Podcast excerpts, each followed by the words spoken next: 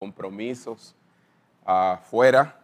Estábamos en Samaná y el Señor nos bendijo por allá y pudimos eh, ministrar a muchas personas. Y aquí estamos de regreso. Parece como si tuviera este, un año fuera y nada más que hace dos semanas que no estuve con ustedes. Pero doy gracias al Señor por todo lo que ha estado sucediendo en nuestras vidas esta semana fuimos golpeados, la familia quebrantados de verdad, con una noticia muy dura. Quizás ya algunos lo saben, pues a través de las redes y los chats este, comunicamos que uno de nuestros sobrinos, hijo de Sonia, quien hace solamente casi dos meses, este, pues falleció su esposo, pues precisamente el jueves también falleció su hijo menor, Hochi, que este, fue algo sorpresivo, de verdad, nadie lo esperaba eh, y estamos muy aún recién conmovidos por lo que sucedió.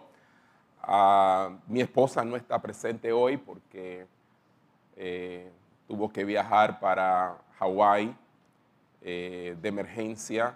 Eso ocurrió el jueves y el viernes, pues ya estaba de camino a Hawái. Por eso no se encuentra hoy. Esta mañana a las 6 de la mañana me escribió, eran las 12 de la noche allá en Hawái, y este, me dijo que quería levantarse a las 3 y media para ver el culto. y estar este, al menos presente a través de las redes. Pero eh, yo sé que eso iba a ser imposible. está bastante estropeada de un viaje de 15 horas desde aquí a Hawái. Pero nada, oren por nosotros. Estamos siendo bastante afligidos y como iglesia, recuerden que hace unos meses atrás les dije que íbamos a pasar por estas pruebas y que de ahora en adelante íbamos a experimentar esta clase de aflicciones. Y en esta ocasión, pues no fue una persona de edad avanzada, sino de apenas 43 años de edad.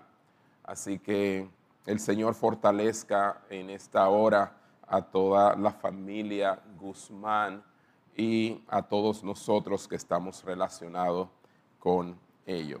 Amén. Vamos a abrir nuestras Biblias en Éxodo capítulo 14, 1 al 2. Una de las cosas más difíciles es esta, predicar sintiendo tantas emociones eh, eh, así encontradas, pero la exhortación es predica la palabra a tiempo y fuera de tiempo. Éxodo capítulo 14 del 1 al 2.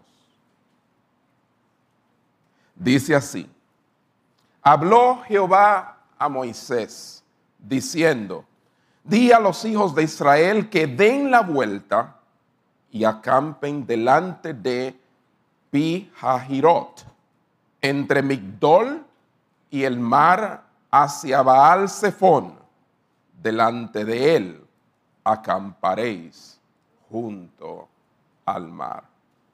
Vuelvo a repetirlo.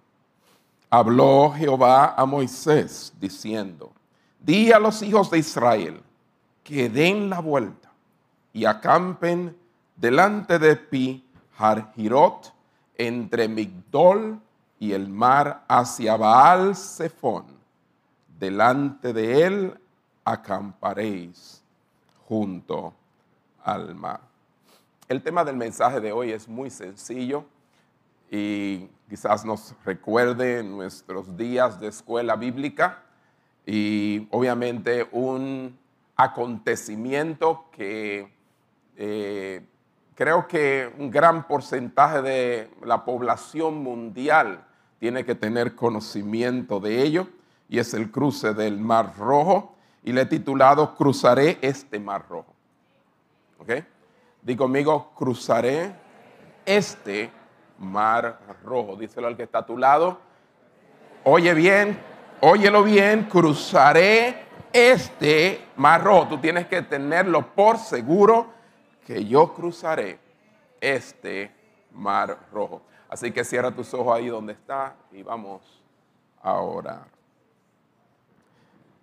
Padre bueno y Padre amante, te damos muchas gracias en esta mañana porque a pesar de todas las cosas que pueden llegar a nuestras vidas, tus fuerzas nos sostienen, tu espíritu nos alienta y siempre en victoria tú nos llevarás. Y yo creo, Señor, que no hay mar que no podamos cruzar en tu nombre. Bendice esta palabra en nuestros corazones. Anímanos, Señor, en esta mañana y que nuestra fe sea gigante en el nombre de Jesús. Todos dicen cómo. Amén. Pues unos versículos un tanto eh, extraño he escogido para este mensaje. Y es debido que quiero que ustedes vean conmigo allí un principio de fe. Usted dirá, ¿cómo así? ¿Un principio de fe en lo que usted acaba de leer? Sí, hay un principio de fe que quiero que vean conmigo. Es más, ese es el primer principio de fe ante un mar rojo. Fíjense, los israelitas están a la orilla, déjenme colocarlos en la escena, a la orilla del Mar Rojo. Frente a ellos se extiende lo que al parecer es una extensión de agua interminable y también intransitable. Y digo al parecer, porque cuando nos detenemos a la orilla de un vasto mar, eso, eso es lo que parece como que no tiene fin interminable.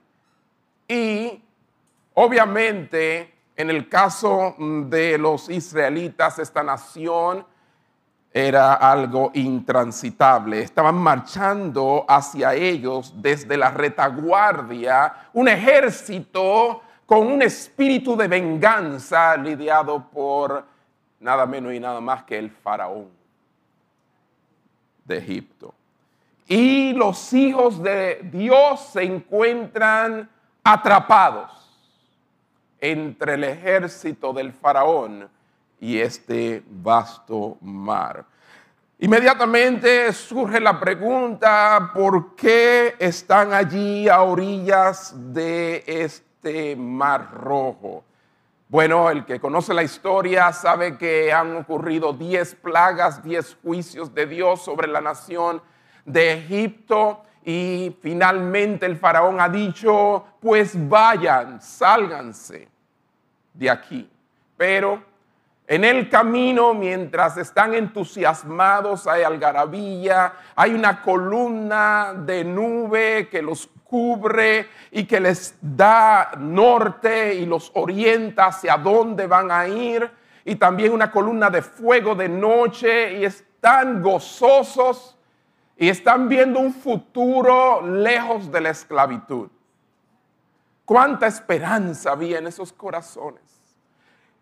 ¿Cómo se sentían ellos en esos momentos después de ver la mano de Dios sacarlos de una esclavitud de 430 años? Ciertamente había mucha algarabía y entusiasmo, pero entonces ahora en nuestro texto vemos que Dios le da una orden. Y precisamente es esta orden eh, lo que da respuesta a la pregunta que yo acabo de hacer hace unos segundos atrás. ¿Por qué están allí a la orilla del Mar Rojo? ¿Por qué? ¿Por qué no cogieron por otro lado? Donde no se iban a encontrar frente al mar. Bueno, nuestro texto precisamente nos dice el por qué. Dice, habló Jehová a Moisés diciendo, di a los hijos de Israel, otras versiones dice, le dio instrucciones o les ordenó que le dijera a los hijos de Israel que den la vuelta. Oigan bien, y acampen delante de Pijajirot, entre Migdol y el mar hacia Baal Zephon, delante de él acamparéis junto al mar. Entonces ahí está la respuesta. El primer principio de fe frente al mar rojo es que tenemos que darnos cuenta de que la intención de Dios es que estemos donde estamos.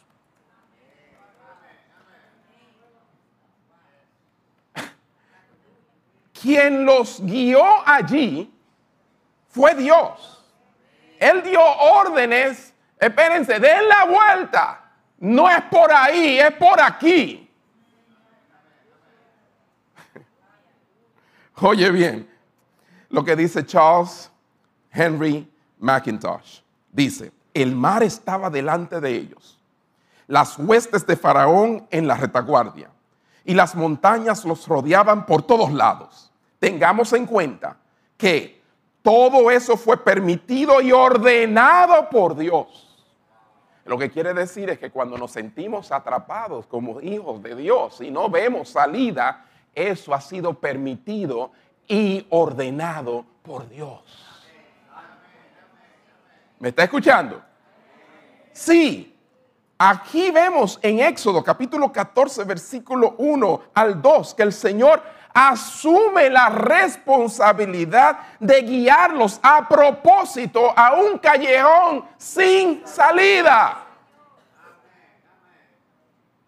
Nuestro primer pensamiento es de pánico, de miedo, de temor ante lo desconocido, ante sentirse como que no tengo salida pero las instrucciones son específicas, paso a paso.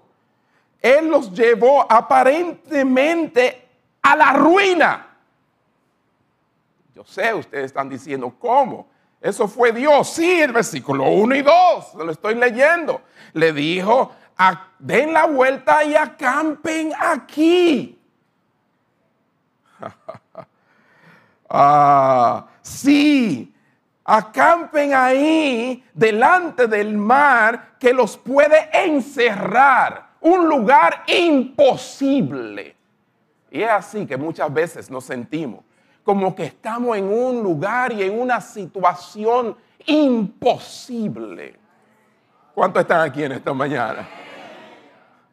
Sí, pero esto no es un lugar imposible. Aquí usted puede ver que las cosas son posibles en el Señor. Es Dios quien nos ha puesto en una situación tan precaria. Miren, mis hermanos, la mayoría de nosotros lo que vemos son las obras de Dios y nos y nos y ya cuando Dios obra sus milagros es que entonces nos alegramos y vemos por primera vez a Dios en nuestras vidas en los milagros y sus obras. Pero una de las cosas que Dios quiere hacer con cada uno de nosotros es que nosotros no solamente veamos sus obras, sino sus caminos. Por eso en un salmo, el, el salmista dice que Dios notificó a Moisés sus caminos. Pero lo que hizo con el pueblo fue mostrarle sus obras. ¿Quién conocía sus caminos? Moisés. ¿Quién conocía sus obras? El pueblo. ¿Quién? ¿Quién? ¿A quién Dios le dijo, coge por aquí, por aquí, por acá? A Moisés. ¿Quién vio el mar abrirse? Claro, Moisés, pero también el pueblo. Tenemos que aprender a ver cómo Dios se mueve, cuál es el camino que Él ha tomado para llevarme por ahí antes de ver el milagro en nuestras vidas. ¿Lo están entendiendo? ¿Verdad que sí? Basta ya de simplemente asombrarnos cuando Él hace lo espectacular.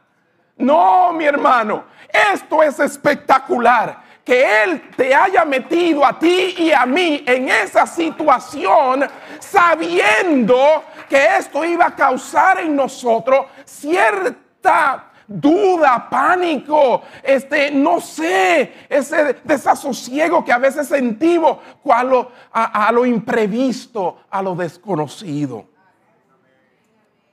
Aprende a observar sus caminos, cómo Él actúa en tu vida antes del milagro. Aquí lo que estamos viendo es su plan Aún no hemos visto su propósito, pero sí en el día de hoy yo por eso le he titulado a este mensaje Cruzaré este mar rojo y es simplemente la primera parte de una serie de principios que quiero enseñarles. Entonces, es Dios quien los ha puesto en esta situación precaria. Dilo conmigo, es Dios quien los ha puesto en esta situación precaria. Están allí por designación de Dios. Dios así lo decretó y para sus propósitos. Esa es la manera en que Dios obra con sus hijos. Vaya, que Dios que a veces no entendemos. Que es que nosotros no actuamos así con nuestros hijos. De ninguna manera siempre estamos tratando de que no pasen por el peligro. Sí, pero eh, Dios es todo lo contrario, nos lleva a la orilla del peligro. A las orillas del mar rojo. Pero ¿por qué? ¿Qué se propone? Sí, cuando nos sentimos abrumados por nuestras circunstancias, no debemos pensar que Dios nos ha abandonado o que ha cometido algún error. Te equivocaste, no es por ahí. Sí, Dios es Dios es más perfecto que el GPS. Él no se equivoca. ¿Cuánto han tenido la experiencia de que el GPS lo ha llevado a, donde, y, y, quizás es porque la señal no es exactamente, tú estás como detrás de donde debe estar, porque a Dios nunca le pasa eso contigo. Él siempre te lleva a donde tú tienes que estar. Y ahora tú tienes que estar ahí donde estás. Eso es lo primero que tenemos, es el primer principio que en vez de estar como el pueblo de Israel diciendo, ¿y qué hacemos aquí? Y más que se oyen de lejos los carruajes y los caballos del faraón llegar. ¿eh? Ese, ese temor a que se está acercando el día. ¿Cuánto han experimentado eso? Se está llegando el momento. Tenemos miedo, temor y decimos, ¿se habrá equivocado Dios? No, Él no se equivoca. Date cuenta que tú estás donde tienes que estar ahora. ¿Cuántos dicen amén? Él tiene un propósito y un plan. El mismo Dios que te hizo entrar, te sacará. Sí, el mismo Dios que te metió ahí, en ese espacio, que aquí se le llama en el versículo 1 y 2, ¿verdad? Eh, delante de Pijajirot, entre Migdol y el mar hacia Baal Zephon, delante de él acamparéis junto al mar. Así se le llama al espacio de terreno donde Dios colocó al pueblo. Yo no sé cómo se llama el espacio de terreno donde Dios te ha colocado la situación donde tú estás ahora mismo. ¿Verdad? Pero sí, algo yo sé, Dios tiene un plan y un propósito y Él te hizo entrar ahí y Él te sacará de ahí. Hay diferentes formas y tamaños de mares rojos. Ustedes oyeron lo que yo dije. No todos los mares rojos son del mismo tamaño. Estoy hablando en sentido figurado. Usted lo sabe cada uno de nosotros tenemos nuestro mar rojo. Y hemos cruzado muchos. Amén. Y no nos hemos devuelto a darle gracias a Dios por eso, pero hoy es un buen momento para decirle gracias Señor, porque me sacaste de ese mar rojo. Entonces ahora no dudes de que estás en uno parecido o más pequeño, más grande, yo no sé, porque todos parecen como que son imposibles. Pero lo que tienes que darte cuenta es de que Dios quiere que estés donde estás. ¿En qué marro te estás enfocando en esta jornada de tu vida? ¿Ah? Es importante que analicemos eso. Honestamente, ¿dónde nos encontramos actualmente? ¿Estamos enfrentando algún desafío en esta vida? ¿Cuál es ese desafío? ¿Cuántos aquí quizás están preocupados por sus finanzas? ¿Eh? ¿Qué cosa, eh? Si uno tiene cuartos, vive preocupado. Pero si no tiene dinero, también vive preocupado porque no tiene. Si tiene, es porque, ¿qué voy a hacer con ellos? O no los quiero perder, quiero aumentarlo y cómo lo voy a hacer. Y, me engañarán y esto y a dónde que lo voy a colocar. Y, y bueno, me alcanzarán. Y si no tengo, ya. Eso es suficiente preocupación. Y nos pasamos la vida muchas veces preocupados por la finanza. Hello. Quizás tengas más facturas que fondos para pagar. ¿Verdad? Y generalmente así nos encontramos. Es posible que estés sin trabajo o tu cónyuge esté sin trabajo y te preocupa el futuro, una relación difícil quizás con un familiar, un amigo un cónyuge, algún padre aquí preocupado por su hijo, quizá está descarriado, quién sabe, o tal vez eres un hijo preocupado porque tienes padres envejecientes y ya usted sabe qué difícil es entonces esta etapa de bregar con padres envejeciendo. No, no, mueva la cabeza, miel, que yo todavía no. Lo veo a él haciendo como que.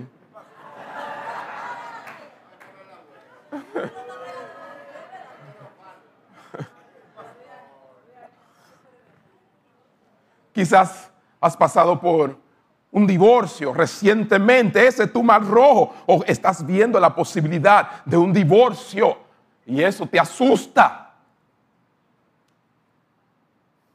Sí, problemas de salud. Son, son, son mares rojos. Oh, sí, claro que sí. Quizá un ser querido que ha fallecido recientemente y estás tratando de adaptarte ahora a esto y no concilias el sueño porque no lo crees que ya no está. ¿Cuál es específicamente el desafío que estás enfrentando en esta mañana? Ese es tu mar rojo. La prueba de que estás enfrentando eh, esto, y muchas veces así lo pensamos, que quizá eh, es resultado de algún, este, algo cósmico, un error eh, colosal, de modo tal que tú dices, pero esto por qué me ha pasado a mí? ¿Cierto? Esta dificultad no es algo que haya ocurrido fuera del control de Dios y mucho menos fuera del amor de Dios. Porque no solamente Dios tiene el control, Dios también te ama. Dios también te ama.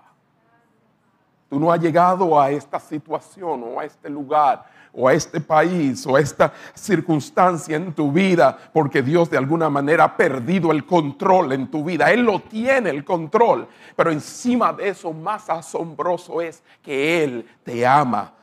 Su amor, tú no estás fuera del círculo de su amor. ¿Cuánto da un aplauso al Señor?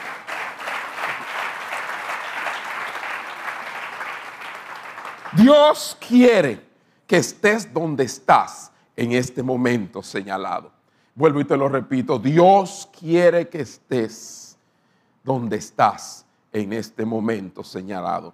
J.I. Packer en una ocasión dijo, Él sabe el camino que toma, aunque por el momento nosotros no lo sepamos. Dios sabe el camino que toma. Él le dijo acampen ahí. No, no es ahí, es ahí. Es ahí. Ahí es que lo quiero. Ahí es que Él nos quiere. Ahí es que Él te quiere. El primer paso hacia las aguas divididas. ¿Y cuántos quieren ver las aguas divididas? Sí, pero antes de ver que las aguas se dividan, y eso es lo más espectacular cuando vemos eso, y mucha gente lo ha experimentado, ver su mar rojo abrirse. Amén, nosotros vimos el mar rojo abrirse hace un par de meses atrás. Pero antes de ver las aguas divididas, es, debemos recordarnos a nosotros mismos con mucha frecuencia que el Señor nos ha puesto en ese lugar difícil o ha permitido que estemos ahí por una razón que Él solo sabe. Diga conmigo, Él solo sabe. No trate de estar tratando de, de explicarlas y, de razonar las cosas, ¿sabes? Perdemos mucho esfuerzo, energía, tiempo, estado de nuestro estado emocional se desgasta detrás de una explicación a por qué em, e, estoy sufriendo de tal enfermedad, o por qué me sucedió esto, aquello, por qué ella o él reaccionó así. Deja de estar gastando tu energía en eso. Te vas a consumir. Date cuenta que su intención es que tú estés donde estás ahora y punto.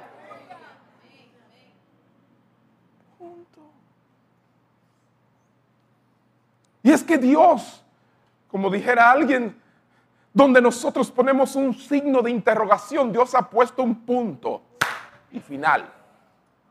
Eso fue lo que decidí. Punto. No cuestiones tanto. No lo razones. Él sabe. Di conmigo, Él sabe. Dios tiene un propósito. Y como dijera un compositor de himnos llamado William Cooper, Dios es su propio intérprete y hará que las cosas sean claras. Dios es su propio intérprete. O sea que cuando Él permite algo en tu vida, por más que tú le, le, busques interpretación a ese suceso, yo quiero decirte que el único que interpreta eso es Dios. Y Él se reserva los derechos. Si quiere darte a conocer el por qué lo hace si no, lo deja así y espera que tú veas el milagro.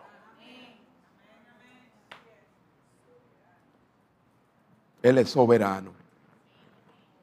A.W. Tozer, yo sé que muchos lo conocen aquí, han leído el libros de él, que ya está en la presencia del Señor hace unos años atrás, décadas, dice, para el Hijo de Dios no hay accidentes. Él viaja por un camino predeterminado. Ciertamente, parece que le sucede en accidente y que el infortunio lo acosa, pero esos males aparentan ser tales y van a aparecerlo solo porque no podemos leer el guion secreto de la providencia escondida de Dios. Hay un guion. Y ese guion es un guion secreto y ahí está la providencia escondida de Dios en ese guion. Oiga, disfruta de la melodía si no entiende el guion. Disfruta de la película si no entiendes el guion. Pero hay un guion. Se está escribiendo de tu vida. Mira a Dios en cada detalle. Observa sus caminos que te conducen al milagro que Él quiere hacer. Amén. Fíjate. ¿Qué sucede? Y muchos se preguntarán, que está bien, pastor, entiendo eso, la soberanía de Dios, Dios nos coloca en situaciones, etcétera. Pero ¿qué sucede si estamos en aprietos? No porque el Señor nos llevó ahí, sino porque seguimos nuestros propios instintos? Es una buena pregunta. Porque, ah, ok, está bien. Pero ¿y si fui yo que metí la pata? ¿Ah? Porque en este caso hay directrices, hay orden. Acampen ahí y los lleva ahí. Y tú siguiendo la voz de Dios y queriendo obedecerlo a Él, la nube, la columna, oh, todo, y ahí está. Pero, hey, espérate, que esto no es un lugar seguro. Está bien. Podemos entonces decir, wow, eh, sí, Dios estuvo involucrado. Pero ¿qué, ¿qué sucede si Dios me dice por aquí y yo cojo por aquí y me encuentro aquí a la orilla del mar donde yo no debía estar? Aún así, te tengo noticias. No importa, porque esto no es un asunto de si tú coges por aquí o coges por allá.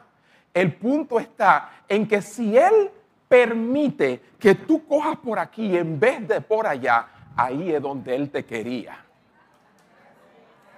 Tú nunca vas a hacer lo que tú quieres.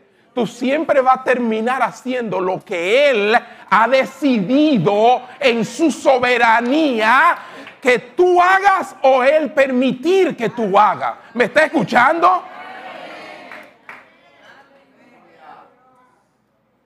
Pero ¿y cómo va a ser, pastor? Pues entonces yo no me le puedo escapar a él. ¡No! Y qué bueno que no me le puedo escapar. Eso no son malas noticias, eso son buenas noticias. Buenas noticias. Porque tú sabes la veces que yo me equivoco. Y la gente me descarta. Y la gente dice, ah, no, no, ese no, no, no. Y deciden contrario. Pero Dios no. Dios nunca me desecha ni me descarta. Hermanos, a veces somos los causantes de nuestro propio dolor. Dicen amén. Ah, pues claro, claro que sí. Así es. A veces somos causantes de nuestro propio dolor. Con frecuencia nuestros problemas son el resultado de, egoísmo y de estupidez. Ay, no, usted me está ofendiendo. Y sí, fue con ese propósito que usé esa palabra. Porque me ha sucedido a mí, sabiendo que por aquí cojo por acá. Pero lo dice ahí claramente. Y entonces yo no le hago caso y no a campo donde Él me dice, bajo el abrigo del Altísimo. A veces que nos salimos de su cobertura. Hello. Oye a mí solamente qué me sucede. Oh hermanos. Sí. Entonces, ¿qué debo hacer? Número uno, un arrepentimiento genuino y sincero te encaminará de nuevo a la voluntad de Dios. Si tú te encuentras aquí, arrepiéntete. Sé sincero con Dios y honesto con Dios. La palabra arrepentirse es dar media vuelta e ir hacia donde tú dejaste de ir, por ir por donde tú querías ir. Y arrepiéntete genuinamente. Ese es el primer paso. Y yo creo que muchos aquí lo que tenemos que hacer eso es arrepentirnos. Arrepentirnos de manera genuina y sincera. Y eso nos va a encaminar de nuevo hacia la voluntad de Dios. Confiésalo, ah, dilo con tu propias palabras, la confesión, homologeo, decir lo mismo que Dios dice, ahí donde tú estás, lejos de la voluntad de Dios. Dios decía, acampa allá y tú estás acampando aquí. Confiésalo, dilo, Dios mío, yo estoy mal. Tú dijiste aquí y yo, yo, yo estoy acá. Y entonces arrepiéntete, gira, da la vuelta. Sí, la confesión es como un atajo que nos lleva al, del sendero de la rebeldía al camino recto y angosto, porque el camino de Cristo es angosto. Nos gusta este camino porque es ancho. Sí, Sí, lejos de la voluntad de Dios, bien ancho el camino. Aquí no, estrecho. Aquí no hay para dónde coger. Sí, aquí es que Él me quería. En este peligro, sí, aquí donde solamente Él es suficiente y donde nadie puede intervenir sino Él en tu vida. Entonces, está claro que eso es lo que tienes que hacer. Quizá algunas consecuencias van a quedar ahí porque nadie comete errores sin también sufrir las consecuencias. Ah, no, pero perdóname y también borra toda la... No, no, no, yo te perdono, pero hay consecuencias que van a quedar ahí. Porque tampoco así. Ve, pues, pues para que tú no vuelvas a coger ese camino. Por eso es que están esos dos o tres hijos que tienen en la calle. ¿Ve? Y esa mujer que ahora te está llamando y te está diciendo, ¿ah? Y todos esos problemas a raíz de nuestro pecado, consecuencias. Pero Dios no te ha dejado. ¿Cuántos dicen amén? Dios no te ha dejado. Pero aún esas consecuencias el Señor las va a usar para tu bien. Oye bien, habrá necesidad de sanidad muchas veces porque el estar lejos de la voluntad de Dios causa heridas, pero el gran médico va a aplicar el ungüento. ¿Cuántos dicen amén? Sí, Él va a sanar tus heridas. Gloria a Dios. Él lo entreteje todo para que sus propósitos avancen. Porque que nadie va a detener lo que ha comenzado en tu vida. Nadie va a detener eso. Él va a entretejer todo, aunque te encuentre de este lado, para que entonces lo que Él se ha propuesto hacer avance en tu vida. Amén. Nuestro Dios es un Dios que no solo restaura, sino que toma nuestros errores y estupideces. Y esto lo dijo Packer, J.I. Packer. Toma nuestros errores y estupideces en sus manos, los incorpora en sus planes para nosotros y les saca provecho. ¿Cuánto da un aplauso a su Dios?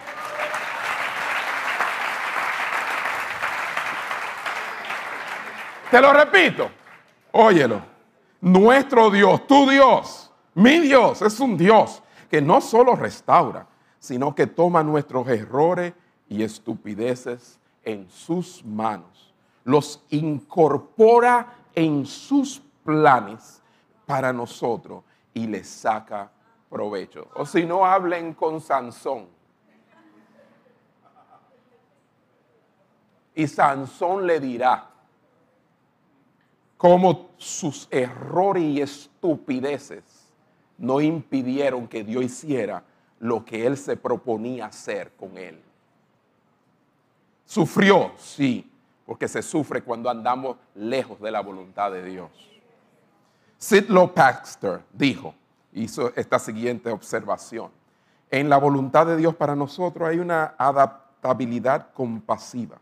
O sea, Dios de alguna manera, de manera compasiva, adapta las cosas que suceden en nuestras vidas. El hecho de que no hayamos estado en la voluntad especial de Dios para nosotros desde el principio, no quiere decir que no podamos entrar en ella ahora. Sí, tú puedes entrar en la voluntad de Dios ahora. Él puede comenzar desde el punto en que nosotros nos corrijamos. Aquí, corrígete, arrepiéntete, confiésalo. Y ahí comienza Dios, donde tú lo dejas, Dios continúa. Y lo hace perfecto. Y tú piensas que no, no, no hay forma de arreglar este, e, e, esta vida, que es un desastre que yo tengo. Sí, Dios puede hacerlo.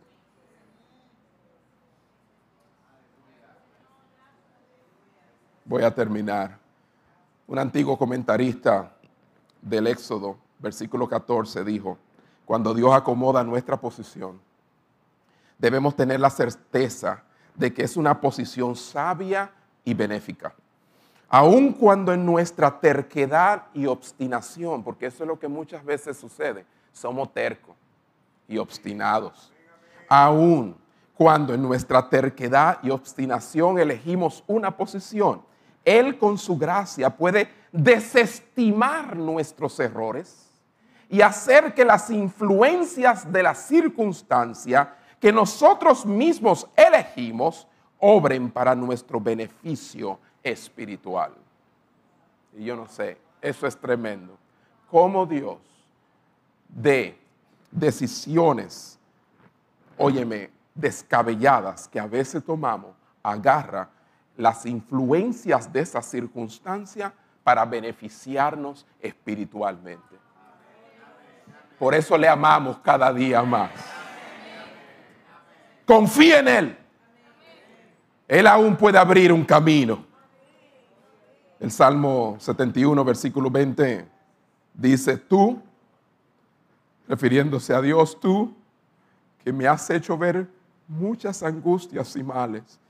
¿Quién, quién, quién, ¿A quién atribuía esto? El salmista a Dios. Sí, tú me has hecho ver muchas angustias y males. Volverás a darme vida. Y de nuevo me levantarás de los abismos de la tierra. Cuando da un aplauso al Señor. Aleluya. El mismo que me ha hecho ver estos males es el mismo que me levantará. La realidad del Mar Rojo, hermano. Apenas comenzamos esta serie. No sé cuándo la terminaremos, porque después de esta serie vamos a entrar en una que se llama, eh, que tiene que ver con el, Jordán abrirse. ¿Ok? Porque son cosas diferentes, obviamente. Pero la realidad de este Mar Rojo, en una palabra es esta. Dios siempre abrirá un camino para sus hijos cansados Dios siempre abrirá un camino para sus hijos cansados. Cansados pero confiados. Dígalo conmigo, cansado. ¿No, te has sentido tú a veces así como cansado pero confiado? Siempre va a abrir ese camino. Incluso, incluso si tiene que dividir el mar, lo hará entonces, apréndete este primer principio. Date cuenta de que la intención de Dios es que estés donde estás. Dilo conmigo, date cuenta que la intención de Dios es que estés donde estás. Dile al que está a tu lado, date cuenta de que la intención de Dios es que estés donde estás. Dame un fuerte aplauso al Señor. Gracias, Padre. Gracias, Padre. Cerremos nuestros ojos ahí donde estamos. Padre, gracias por esta palabra que ha sido traída en esta hora. Oh Señor, gracias por estos 40 minutos, Señor. Oh Padre, donde tú en esta hora nos has comunicado tu camino, Señor. Oh Señor, sí, la manera en que tú obras. Oh Señor, queremos ser mansos a tu dirección. Puede que estemos viendo, Señor, que a, donde nos estás guiando no hay salida, pero sí hay salida. Lo que has permitido en nuestras vidas, porque obviamente yo no tengo el control de las cosas, tú las tienes. Y esto que acaba de suceder, Señor, estaba fuera de mi control. Estaba fuera de nuestro control. Oh Señor, pero hoy podemos cambiar de perspectiva.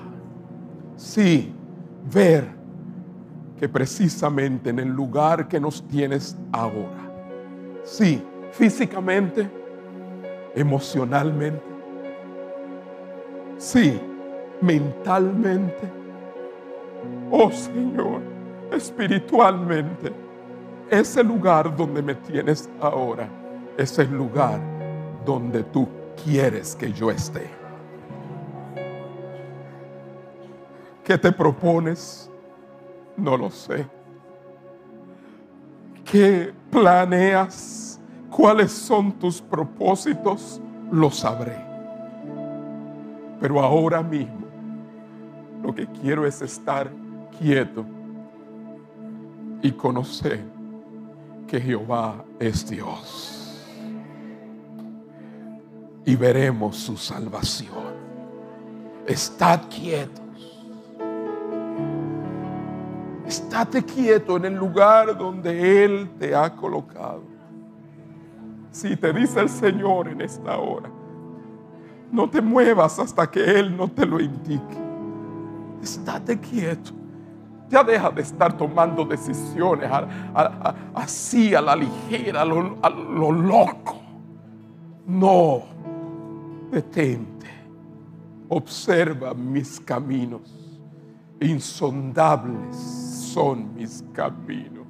Inescrutables son mis juicios.